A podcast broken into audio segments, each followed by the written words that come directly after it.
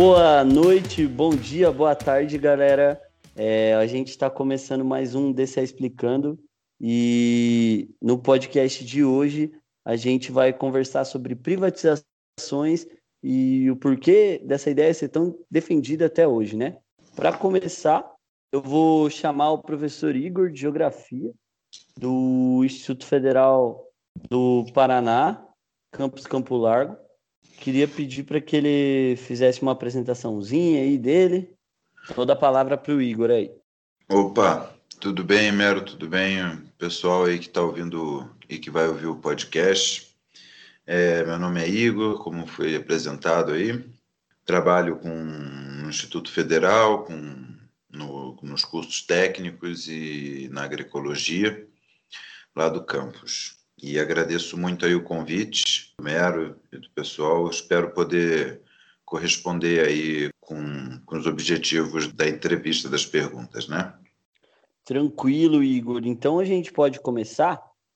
Vamos falar um pouco sobre os casos das empresas nacionais que foram privatizadas aí no Brasil, pegar um apanhado histórico, né? E qual foi o saldo dessas privatizações? O que você acha que elas trouxeram aí para o Brasil, principalmente no tocante às receitas aos cofres públicos, né?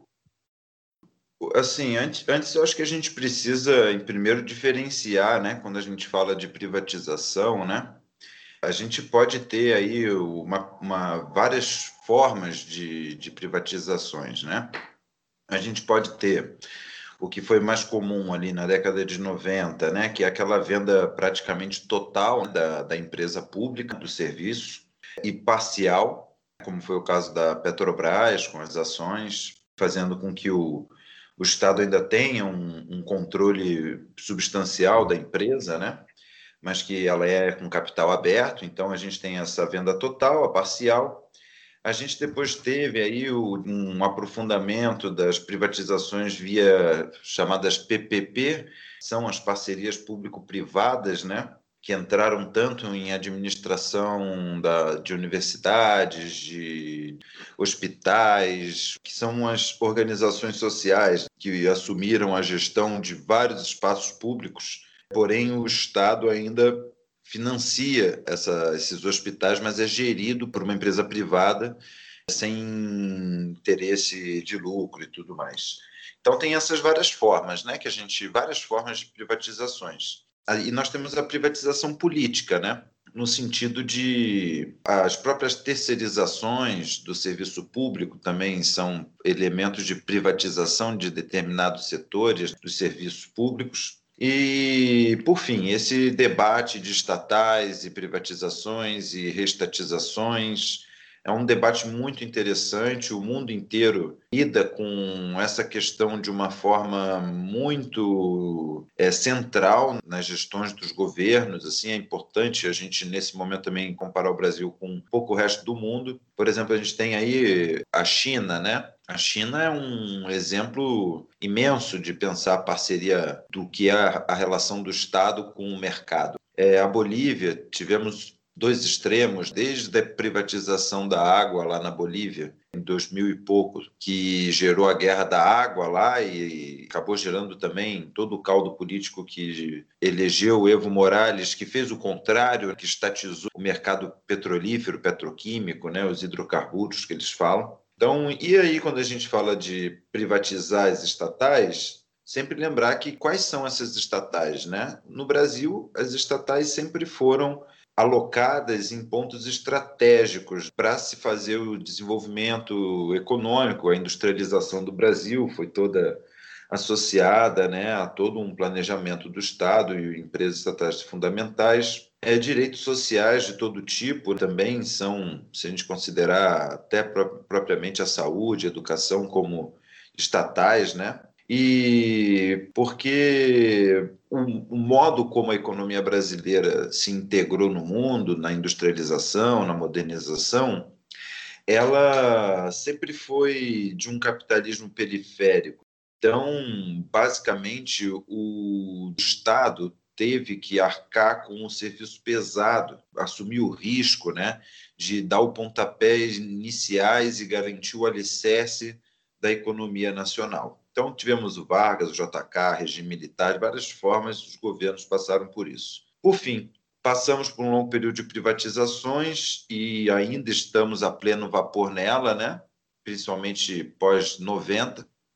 E aí você me pergunta o saldo, desculpa dessa milonga, mas é agora eu chego na tua pergunta. Qual o saldo que nós tivemos de todas essas formas de privatizações, não só das, da Petrobras, mas também da própria saúde, educação, previdência, por aí vai. Nós tivemos o quê? Todos os espaços que nós tivemos, ou privatizações ou terceirizações, nós tivemos uma precarização da qualidade de vida dos trabalhadores. Então, os trabalhadores que estão hoje alocados na iniciativa privada, eles não estão tão bem quanto eram, né, e a qualidade de emprego que tinham quando as empresas eram estatais. Isso pode ser em qualquer ramo. São, vamos dizer assim, efeitos gerais, se a gente conseguir assim tentar encontrá-los. Nós tivemos, do ponto de vista das empresas estatais estratégicas, do ponto de vista econômico, da Vale, né, da Petrobras, são essas empresas de água e tudo mais, nós temos o quê? Primeiro, um aumento da dependência econômica e tecnológica do mercado estrangeiro, porque através das estatais, a gente tendo controle das próprias estatais, uma das características né, históricas é que as estatais estimulam o fomento do desenvolvimento de ciência e tecnologia que resolvam os problemas que nós temos aqui na nossa realidade, e isso faz com que a gente tenha perca do controle dessas empresas e entra na mão principalmente do capital estrangeiro, que utiliza com um olhar completamente diferente do que o Estado olharia para aquela empresa. Né?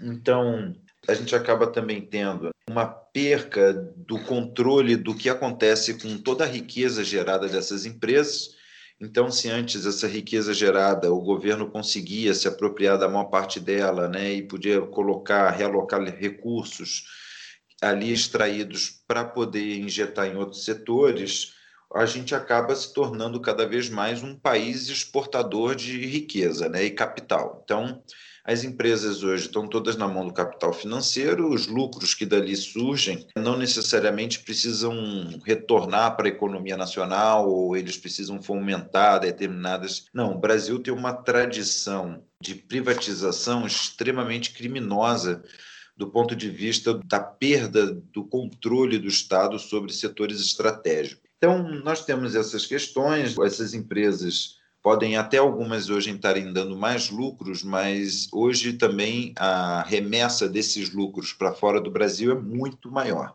Temos aí na questão dos serviços, né? Então essas privatizações da saúde com essas organizações sociais, segurança e previdência, todas têm a mesma característica que é serviços mais caros, trabalhadores mais precários, que já falei, diversos escândalos de corrupção, porque se vocês tem alguma dúvida que você terceirizar serviços públicos para entes privados, se você achar que isso não é um elemento de aumento da probabilidade de desvios de recursos, de corrupção, de falcatrua, porque é isso, é feito por editais, e aí os editais que dessas empresas que vão assumir, essas empresas privadas que vão assumir funções dentro de locais públicos, tem uma política totalmente distinta. Então, olha a maluquice. Hoje você pode entrar no Banco do Brasil, que é, ainda é público, tem servidores ali públicos, você pode entrar na Caixa Econômica Federal ou na, ou na Petrobras. Você vai ter ali é, cinco, seis sindicatos diferentes, porque ali tem 10, 15 empresas diferentes ali dentro da estatal. Então, isso tudo gera uma, uma miscelânea que eu só acho engraçado por que, que esse povo todo que defende aí as privatizações do Estado mínimo, por que, que a gente não começa privatizando então o Exército, né? Então, vamos lá. E as receitas?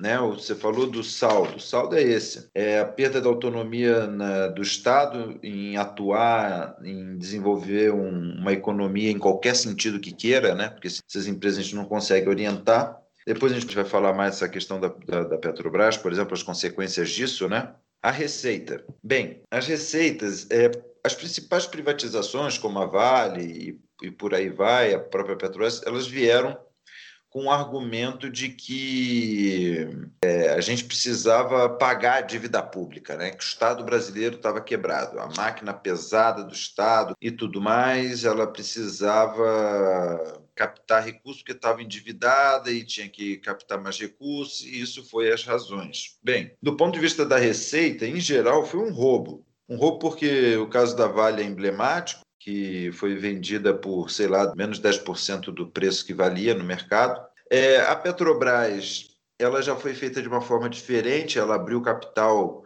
e reduziu a questão do monopólio dela, né, no, no, na questão do, da linha toda de produção e conseguiu ter um, um, aumento significativo de investimentos estrangeiros também nela, que gerou um tornou a Petrobras o que é hoje, né, uma das maiores empresas do mundo de petróleo. Então, o Brasil ainda continua tendo um controle ali das decisões mais centrais, mas os acionistas têm cada vez mais poder né, de decisão também, os acionistas não do Estado, nessas questões. Bem, e das parcerias público-privadas, do ponto de vista da receita, é pior ainda, porque elas prometem ser mais eficientes, e no fundo, no fundo é uma grande drenagem de recurso público para o mercado privado. Então, você fica em vez de você, já que o dinheiro é público, você poderia mantê-lo sob controle do poder público. Porém, não. Você, com essas parcerias público-privadas, entrega esses recursos todos para eles gerirem.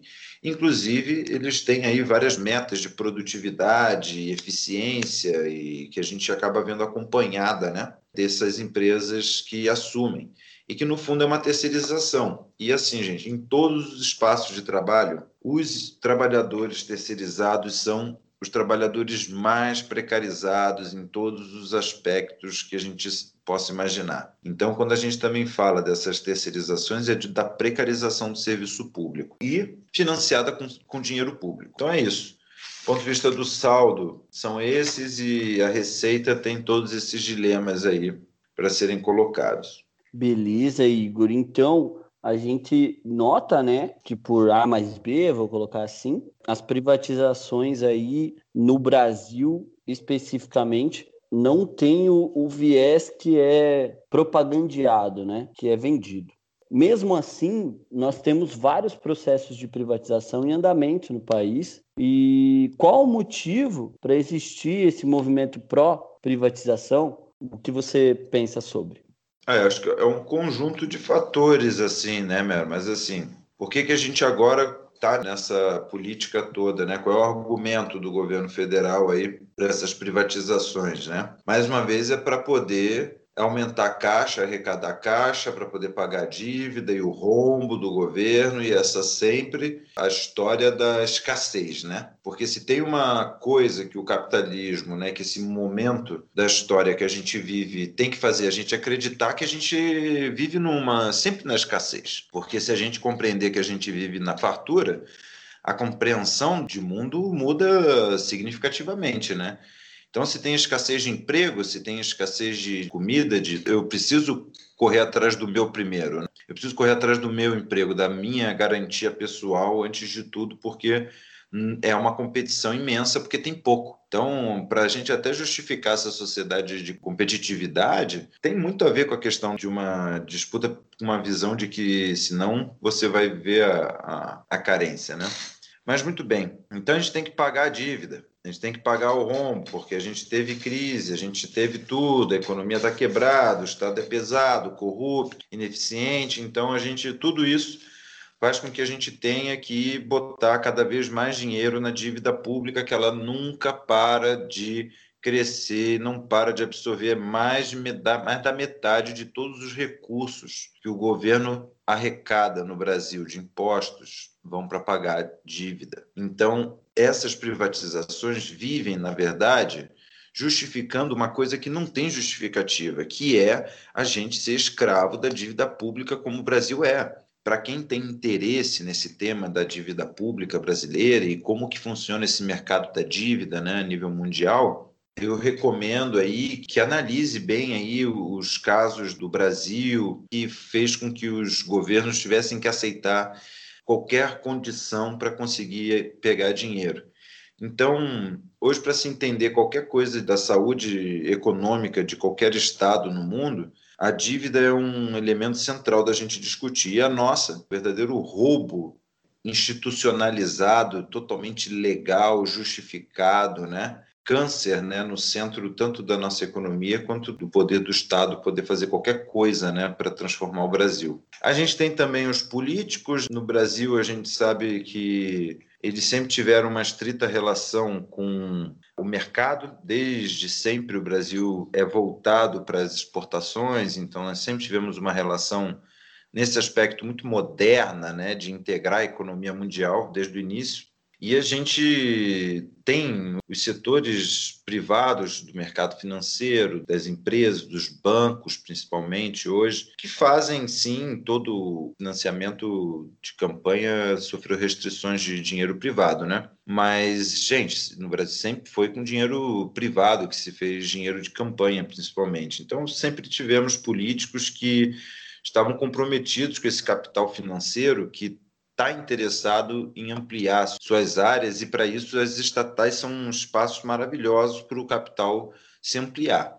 E temos também uma questão: o capital financeiro global, tudo bem, mas o capital financeiro como um todo ele tem uma hierarquia, né? E esses países de capitalismo central, como os Estados Unidos, Europa, e agora, de certa forma, a China, a gente percebe que esse capital financeiro, por mais que ele seja dito um dinheiro internacionalizado, que não tem nação, mas, na verdade, quando a gente vai ver a regularização do mercado financeiro a nível mundial, é basicamente o leis e normas muito fortemente tuteladas pelos Estados Unidos.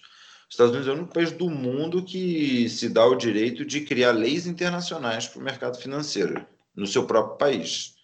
Então, a gente tem aí o grande capital financeiro interessado em se apropriar de uma determinada forma do Brasil. E os políticos que estão vinculados a esse poder hegemônico político, econômico, né, e também da burguesia nacional, dos grandes empresários do Brasil, que também têm esse interesse de cada vez se associar mais com a relação estrangeira econômica, em vez de se preocupar com o mercado interno, eles acabam tendo essa essência, essa estrutura econômica nessa hierarquia de sermos um país periférico, dependente de aceitar, sim, em troca de uma integração e de sanar os anseios do capital externo, sacrificam a economia nacional e o próprio Estado que, na minha avaliação, e na minha não, né, de muitos, não houve nenhum país do mundo onde a gente teve uma grande transformação positiva né, para o conjunto da população, onde você não teve a participação fundamental do Estado.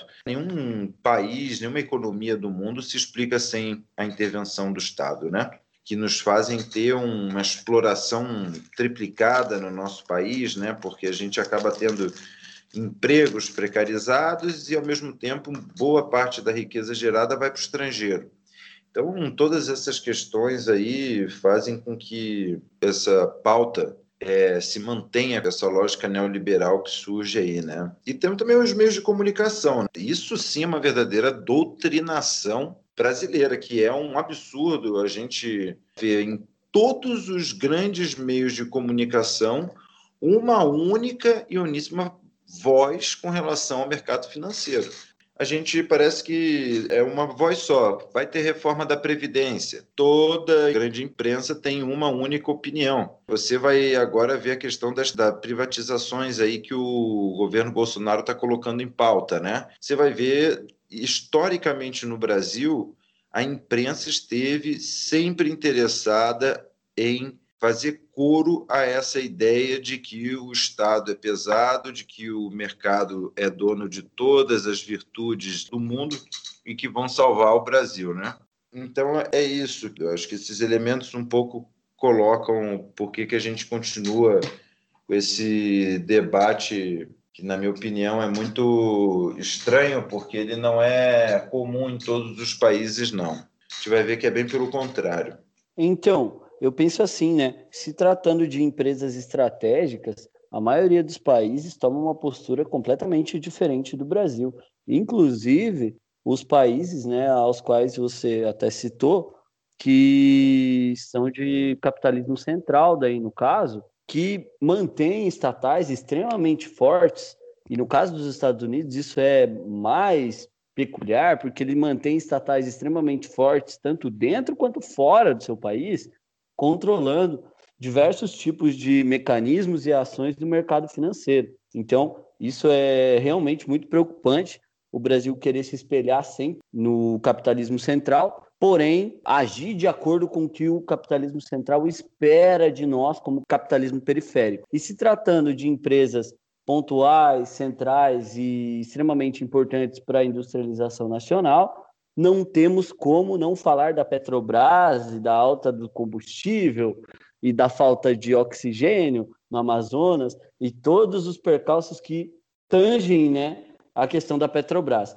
Então, se tratando desse processo aí de venda dessa estatal extremamente importante para o nosso país, você acha que existe realmente uma relação entre a privatização da Petrobras e o processo de depredação desse sistema público, dessa estatal, com a alta da gasolina e como que esse processo impacta daí na vida né, dos brasileiros e no cotidiano de diversas pessoas que trabalham dependendo né, do preço desse, desse derivado do petróleo. Eu acho assim, olha, né, o caso da Petrobras, agora do preço, eu acho que é um, é um, exemplo ótimo da gente poder discutir, assim, porque a gente tem que ver várias formas e vários níveis de se relacionar né, com o mercado privado. Porque a discussão é essa, é como que o Estado público, diante de um interesse próprio né, e de características próprias, interage com o mercado. E vários países do mundo e dão suas próprias respostas, criam suas próprias relações, e o Brasil também está dentro disso. E acho que no caso da, desse preço da Petrobras já é, é, pior até, sabe? Porque é o seguinte: a gente precisa entender que nós estamos diante de um mundo que baseia-se né, com grandes potências econômicas e que, no caso do nosso continente, nós sempre tivemos uma importantíssima intervenção, influência da geopolítica mundial, como todo grande país do mundo, né? como o nosso. Então, o Brasil ele não pode, diante do que cabe a ele no mercado mundial, ser uma nação autônoma, que rompa com os laços de dependência e que reduza a quantidade de riqueza extraída do continente para fora dele e coloque essa geração de riqueza para uma melhoria da próprio país. Então, para isso, amigo, os países capitalismo centrais sabem muito bem a necessidade de fragilizar todos os governos de todas as nações do mundo que possam ser exploráveis ao máximo, que é o nosso caso, né? Nós vemos aí, no caso da Petrobras, é pior, porque assim, olha, o governo, por mais que tenha perdido muito do controle, né, depois do Fernando Henrique Cardoso ter assinado aquela questão da, da Petrobras, nós temos aí ainda um controle né, da direção lá e tudo, temos a maior parte das cadeiras, mas desde principalmente depois do governo Temer,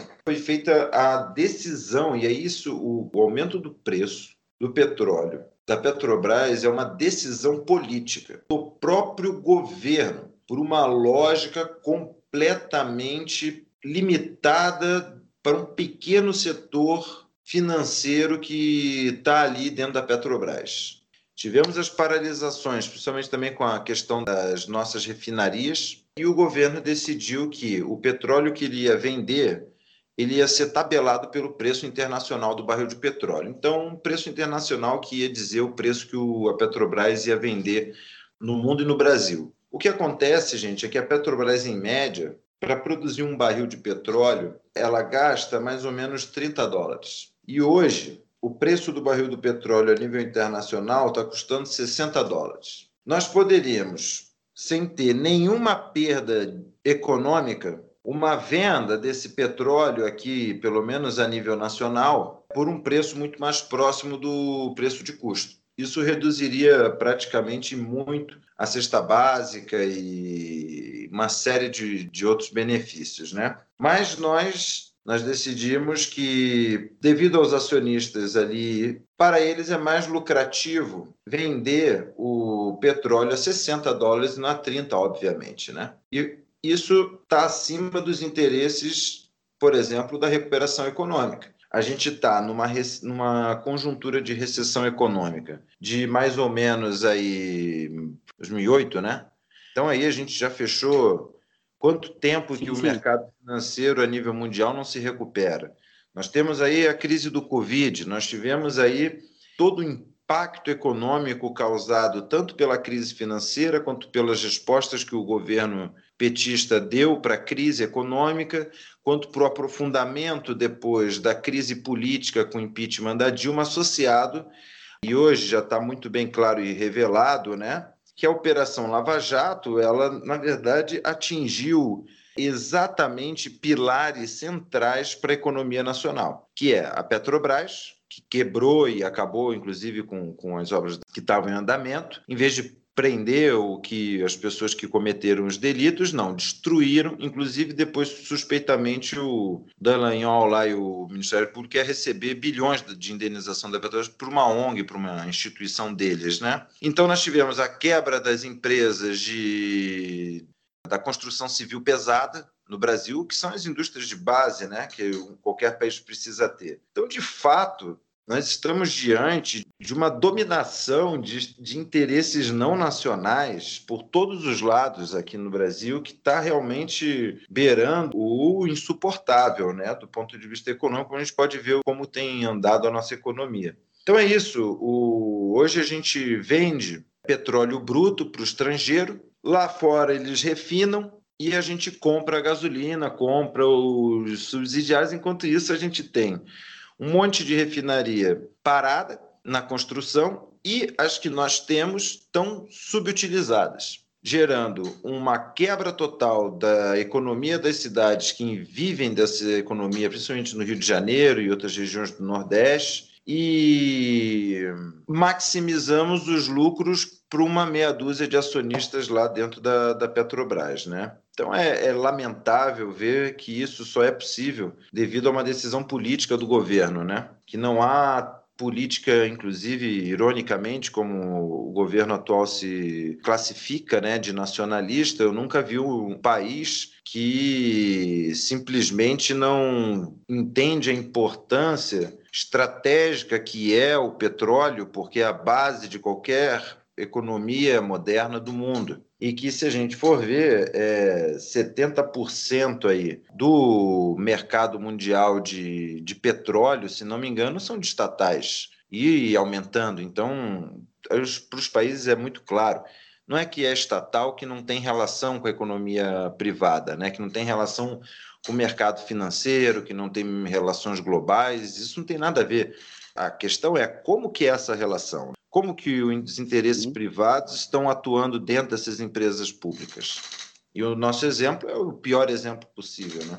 Então, eu queria que você falasse um pouco da OPEP e da Venezuela também nesse sentido, para ilustrar para a galera um pouco sobre a questão do petróleo, tanto quanto Emirados Árabes, Venezuela e OPEP, para a galera entender um pouco do que essa dolarização do combustível impacta né, na economia nacional, antes da gente passar para a pergunta final. A gente precisa entender que os Estados Unidos, quando ele quis ser a moeda única, moeda que seria a base das outras moedas, vamos dizer assim, rompeu o lastro ouro, ele fez um acordo com a Arábia Saudita de que a Arábia Saudita e o mercado mundial iria ser comercializado no dólar. Então, hoje você comprar e vender petróleo em dólar é basicamente o que garante a existência da moeda norte-americana. Então, isso é importante a gente entender. A OPEP e os países produtores e exportadores de petróleo,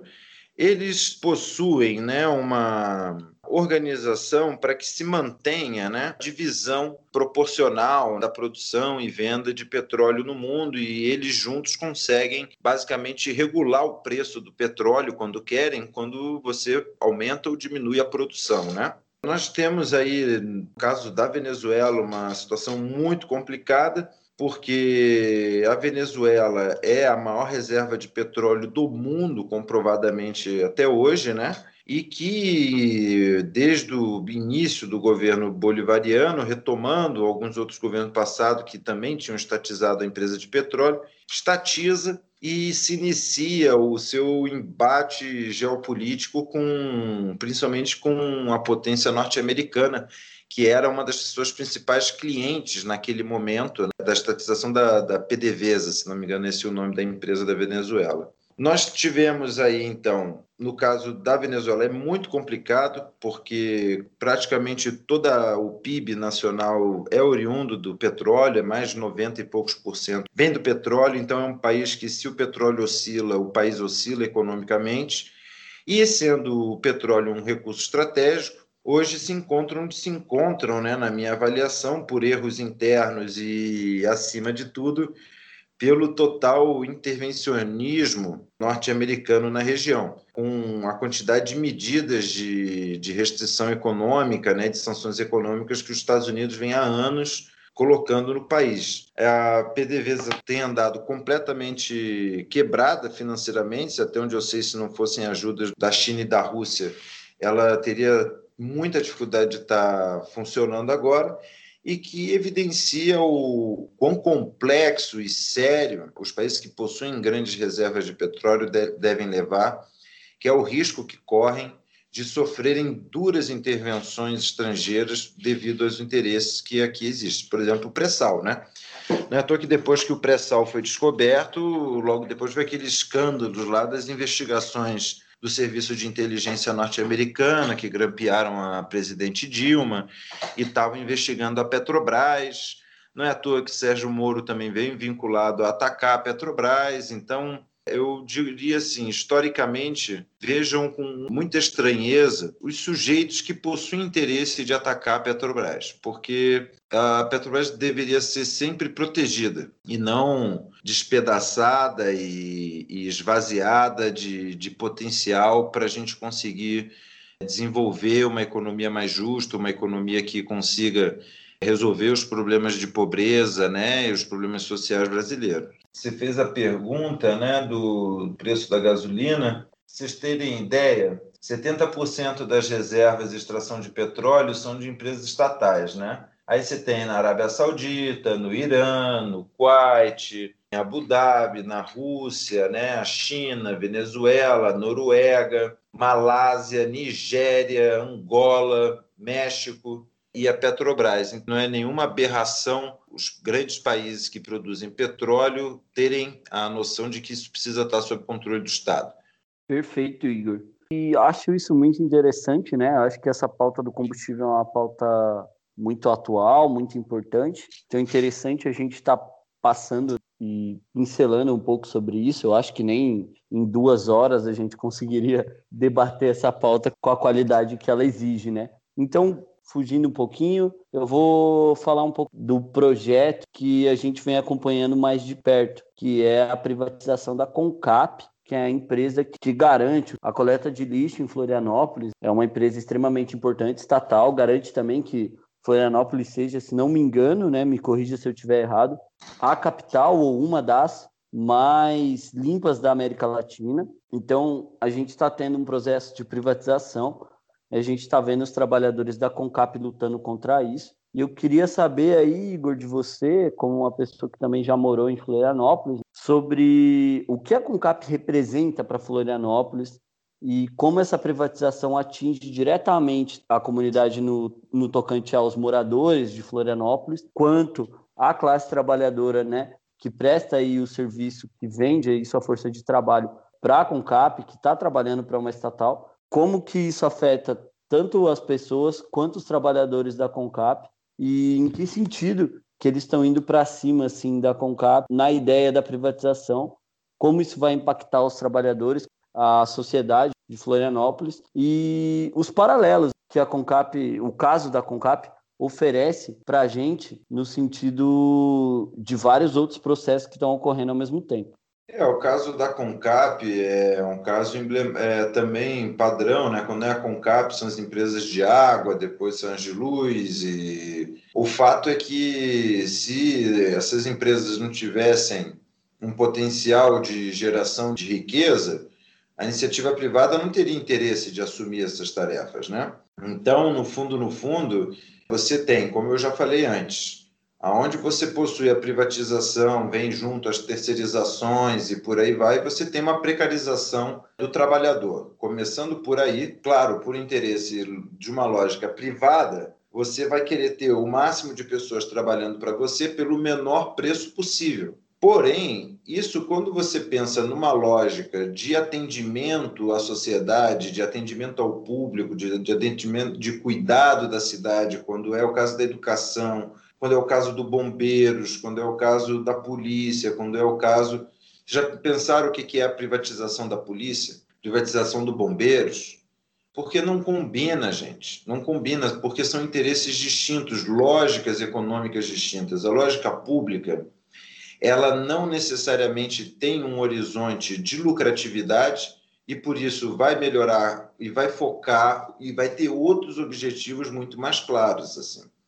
E aí, só queria trazer aqui para vocês que aí ficam nessa que empresa pública é ineficiente e tudo mais, mas, se não me engano, em, em 2018, o lucro total das cinco maiores estatais brasileiras foi de 70 bilhões de reais. 2019, nós tivemos um recorde maior ainda dos lucros dessas empresas, que é Petrobras, Eletrobras, Banco do Brasil, Caixa Econômica e BNDES que são, por acaso, as empresas que estão aí no foco do Paulo Guedes e do governo federal.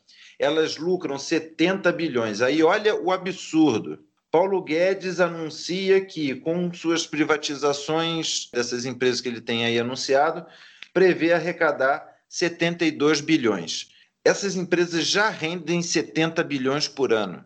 E ele vai trocá-las ou aumentar a parcela do mercado privado sobre essas empresas estratégicas para arrecadar 72 bi. Sim, quem conseguir entender lógica nesse cálculo matemático, me ajude, porque realmente para mim não faz sentido nenhum.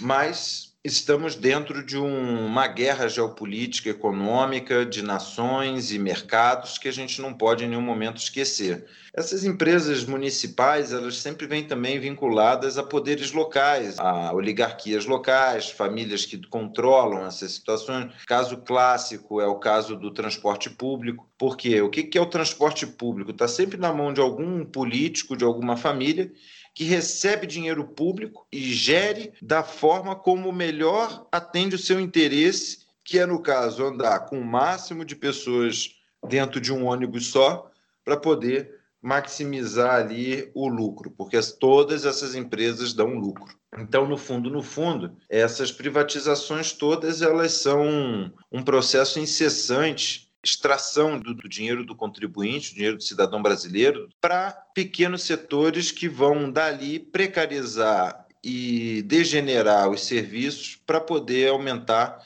seu rendimento de lucro, que é o objetivo deles estarem se inserindo nesses mercados. É muito comum a precarização do serviço público para justificar a sua privatização depois, né, sucateada, ou mesmo diante da opinião pública. Para encerrar, para não me prolongar, gente, é um estudo aqui de uma ONG, né, que é a Transnational Institute, Desde 2000, ao menos 884 serviços foram reestatizados no mundo. 83% dos casos mapeados aconteceram de 2009 em diante. Então, de 2009 para cá, nós tivemos um processo inverso a nível mundial, que não era de privatizações, mas é de estatizações. É, e olha que ironia, né? A lógica internacional é de restatizações. Vocês terem ideia, a Alemanha restatizou de 2000 a 2017 348 empresas.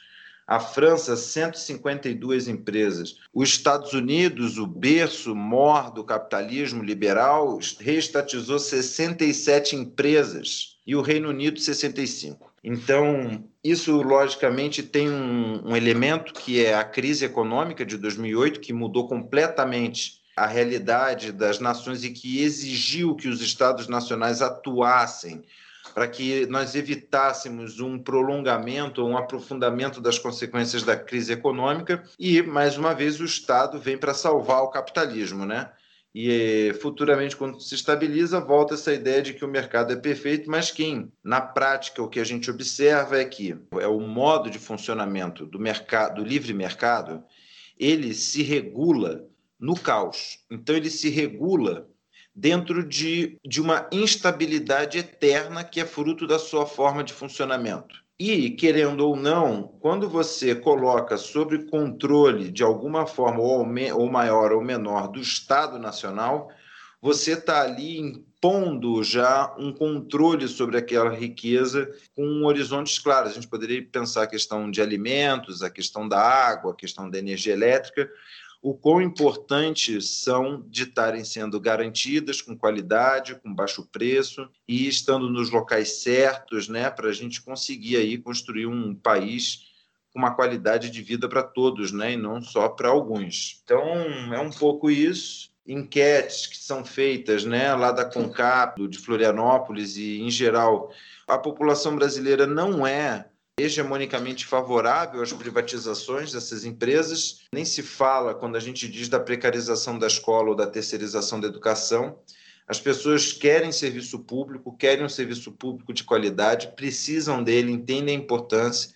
Acho que a pandemia deixou muito claro que se nós deixássemos na mão da iniciativa privada, no caso dessa pandemia, as consequências seriam infinitamente muito piores.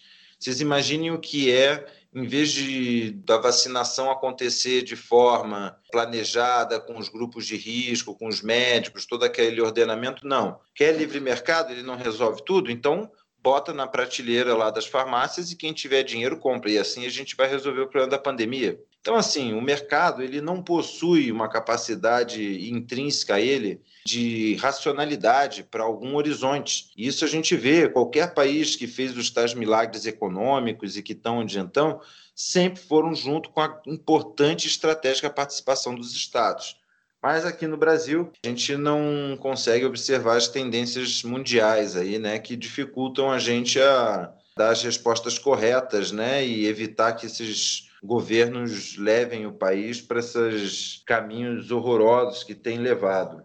Então, chegando ao final, quero agradecer todo mundo que está ouvindo esse podcast. Muito importante que vocês escutem todos os pontos, os conteúdos que a gente acabou colocando aqui. Esse tema das privatizações, ele embala, na verdade, um debate político extremamente interessante e importante para a realidade de todo o povo brasileiro. Então, nas minhas considerações finais, eu queria dizer que, primeiro, a gente tem que pensar a privatização de um aspecto político-social, antes do aspecto econômico e que mesmo pensando no aspecto econômico ela ainda não oferece nenhum tipo de horizonte positivo, né? Segundo, né, já agradeci a presença de todo mundo, quero agradecer a presença do Igor. Esse é o primeiro dessa explicando, né, que a gente vem fazendo nessa forma de podcast. A gente está trabalhando com vídeos também. E nesse portal, o DCE busca desmistificar alguns conceitos que são vendidos como verdades absolutas, principalmente dentro da nossa universidade. E a gente vem aqui para colocar esse debate de uma maneira mais crítica. Vou pedir para o Igor fazer suas considerações finais e a gente pode estar encerrando já. Deixar claro, gente, então, esses relatórios que têm saído aí, em geral, o resultado dessas privatizações, como a da CONCAP, que são de serviços de atendimento ao público, né, geraram exclusão social, reduziram a qualidade dos atendimentos, o aumento dos preços eles vêm depois de alguns anos e a piora né, dos serviços. Então, eu acho que a gente precisa romper essa síndrome que tudo que nós temos não vale nada, né? E muito pelo contrário. Serviço público e o Estado brasileiro talvez seja uma das grandes tábuas de salvação aí para a gente conseguir melhorar o país, mas para isso a gente precisa orientar para os caminhos corretos, né? E, e, a população sabe muito bem da importância que tem. Esses governos privatistas que passaram, eles terminam completamente em frangalhos, uma piora da qualidade de vida, Então é importante a gente estar tá aí se informando, pegando aí outros pontos de vista, porque realmente no Brasil o debate ele é muito mal feito pela grande imprensa, em vez de se colocar diversos pontos de vista né, que existem, que estão aí colocados, basicamente dão voz a pouquíssimas formas de, de se ver aí o, o, Estado e os desafios do Brasil. Queria agradecer muito aí, tá, Mero?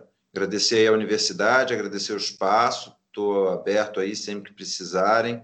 Desejo boa sorte para o projeto de vocês aí, que venham muitos podcasts aí, que ajude a gente a pensar os rumos do nosso país, que são desafios imensos que a gente vai ter e vamos ter sempre, né, com um país desse tamanho, com a complexidade que temos e com o rumo que está levando. Muito obrigado, pessoal. Até o próximo DCE Explicando. Brigadão, brigadão, Igor. É nós.